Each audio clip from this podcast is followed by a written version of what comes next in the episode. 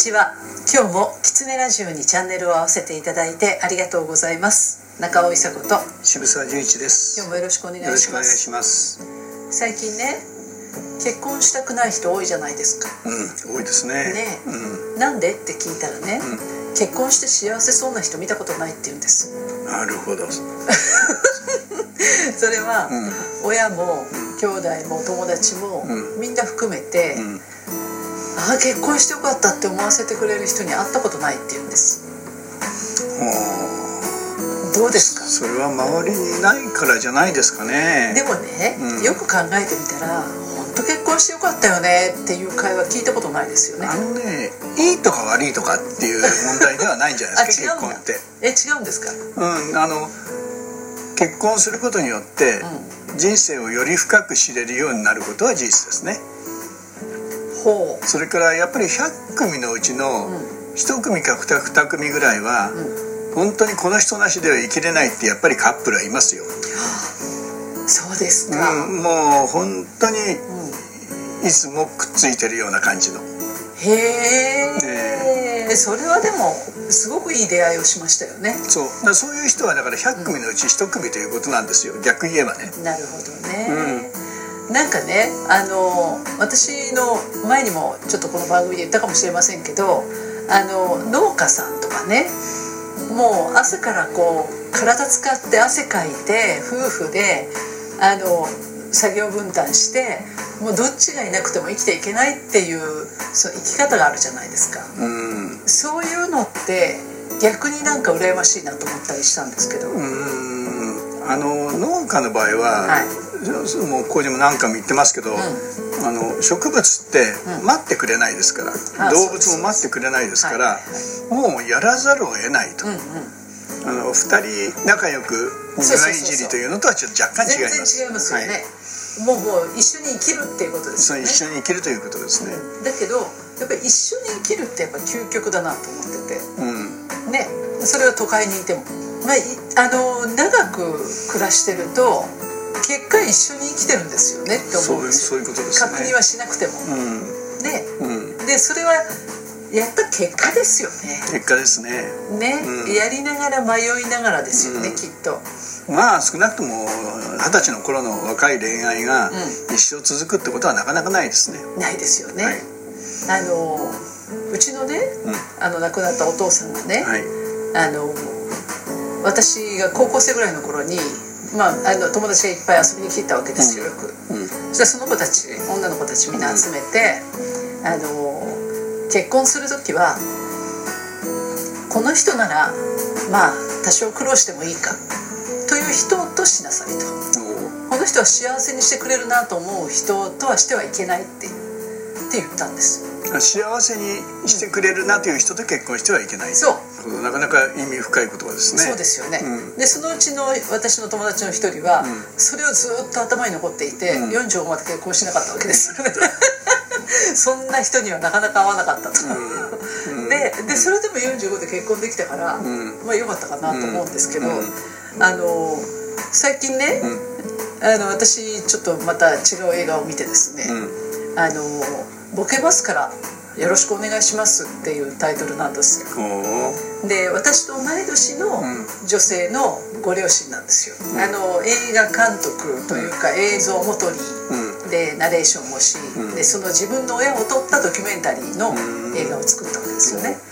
でそれのお でもうちのあの両親よりも10ぐらいずつ上なわけですよ、うん。だからすごいお年なのね、うん娘が60の時にうん。お父さん101なんですよ。すごいでしょ？40歳を過ぎてからのお子さんですね、うん。ですよね、うん。でそうそういうそのお父さんとお母さんが、うん。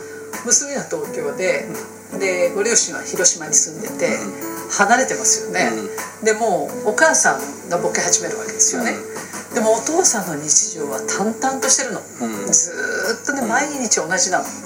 うん。で洗濯してると、うん洗濯ができなくなって、うん。溜まっていくわけですよ洗濯機の中にね、うん。で溜まってるから洗濯しなきゃって思うんだけどどうしてか分かんなくなって、うん。洗濯機の中のものを全部出し始めると思うんですよ、うん。まだ洗濯機回してないんだけどね、で床に全部広げちゃったら、うん。その上にゴロンって寝ちゃうんですよ、うん。ででそのままどうしていいか分かんなくなって寝ちゃうの。うんでもその向こうにトイレがあるんですよ、うん。そしたらお父さん何にも言わないで、うん。そのお母さんまたいでトイレに行くんですよ。うちではありえなかったなと思ったの。そうですね、で何してんだって多分うちの父は絶対怒りましたよね。いや私でも多分ね、あのかみさんがもしかそういう状況になったら、うん。布団まで連れてって自分で残った洗濯をしますね。そうですよね、ええ。で渋沢さんそうですよね、うん。でうちのお父さんは怒るだけですきっと、うん。で どこで寝てんだとかね。だけどそうまたいでトイレに行ってまた出てきて「どうすんだ?」って聞くっていうのがすごい新鮮で。うん。でお父さんはこうしろとは絶対言わないの。うん。で連れて帰って寝かせようともしないの。うでまあ自分がやるんですよ。んなるほど。それはある意味ではその認知症だけじゃなくてね、あのあらゆることそれは親子の間でもそうですけど、もう極意かもしれないですね。そう。極意かもしれない、うん。そこまでいけばもそう。う完全になんていうかな上から目線ではなくてそうなのそうなの対等でありだけど一緒に生きていくというね。でね95になって、うん。それまでお母さんがずっとご飯作ってたんだけど作れなくなったわけですよ、そしたらね自分で作るんですよ、うん。でね95でまだねお布団引いて、うん畳んで引いて、うん。しまって、うん。また引いて寝るわけですよ、でお母さんの布団の,、うん。あの掛け布団のね首のところに、手ぬぐいを縫い付けてあげるんですよ、裁縫もその時初めてやるんですよ、うん。何から何まで全部自分でできちゃう95から。なるほどね。あの本当の意味の自立なんでしょうね。すごい自立ですよね、うでそれがねなんかあまりにもね、なんて言うんだろう新鮮はもちろん新鮮なんですけどなんだろうな人が生きて生きること、うんうん、人が生きること全部自分でできるっていうシンプルなことなんですよね。そうですね、うんだけどそのできるからといって、うじゃあそれ私がやりますと言って口は出さない。そうなんですよ。お互いのうん役目みたいなことはそれぞれそれぞれ。まあ、尊重しながらそうなの。で時々お母さんはやっぱりボケ始めて私なんでこうなっちゃったんだろうとか、で迷惑かけるのは嫌だって思う自分と、こう嘆きつつでイライラしてわめきつつこういろんな表情を見せるんだけど、うん。いつも横でお父さんは淡々としてて、うん。で毎日1日1回かなコーヒー入れるんですよ。で「コーヒー飲むかい?」って言ってで2人で飲むんです必ず。でその時間を必ず作るんですよ。で「コーヒー入ったよあんたも飲むでしょ」っていう、うんそしたらお母さんがね、黙って飲むんですよ。なんかね、うん。いいリズムなの。いいですね。ね。うん。でこれこれがもう本当極意ですよ。さっき渋沢さんがおっしゃった。これはねね。長く一緒にいてよかったねって思う。私も認知症の母がいますけどね、はい、今は完全に母は、うん。えーその寂しいだとか、うん悲しいだとか今おっしゃった自分がボケていくことに対して、はい。恐怖だとかそういうものからはもう逸脱してるので、今はとっても母といても楽なんですよ、だけどそのなりかけた当初っていうのは、やっぱりねそれまで一緒に暮らした家族からしてみると、家族もとても辛いものなんですよね。そうですよね、えーでその僕は一緒にいることにやっぱり耐えられなかったな。だからそれはそのお父さんに比べたらね全然、まあ、人間としてはね情けない限りなんですけどだからそのお父さんはやっぱり相当すごい人ですね。相当すごい人ですよね。相当すごい人ですね。でねもうコツコツコツコツなんですよ、うん。でコツコツ毎日の日課があって、こういつもこう自分のなんていうか領域というか、うん。そういうものがきちんとあって、でやっぱりねそういう人ってコミュニティがちゃんとあって、あの自分が食べるものはちゃんとここで買いますっていうお店があって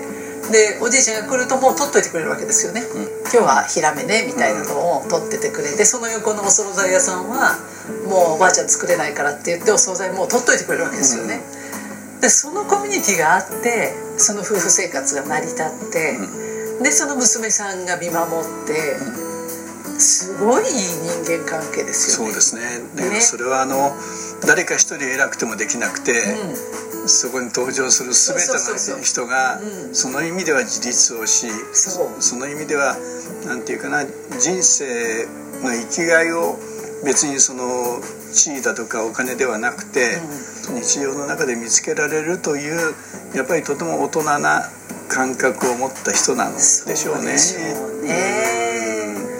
もう最後ねもうもうこれで多分もう最後になると思いますって言われるんですよ。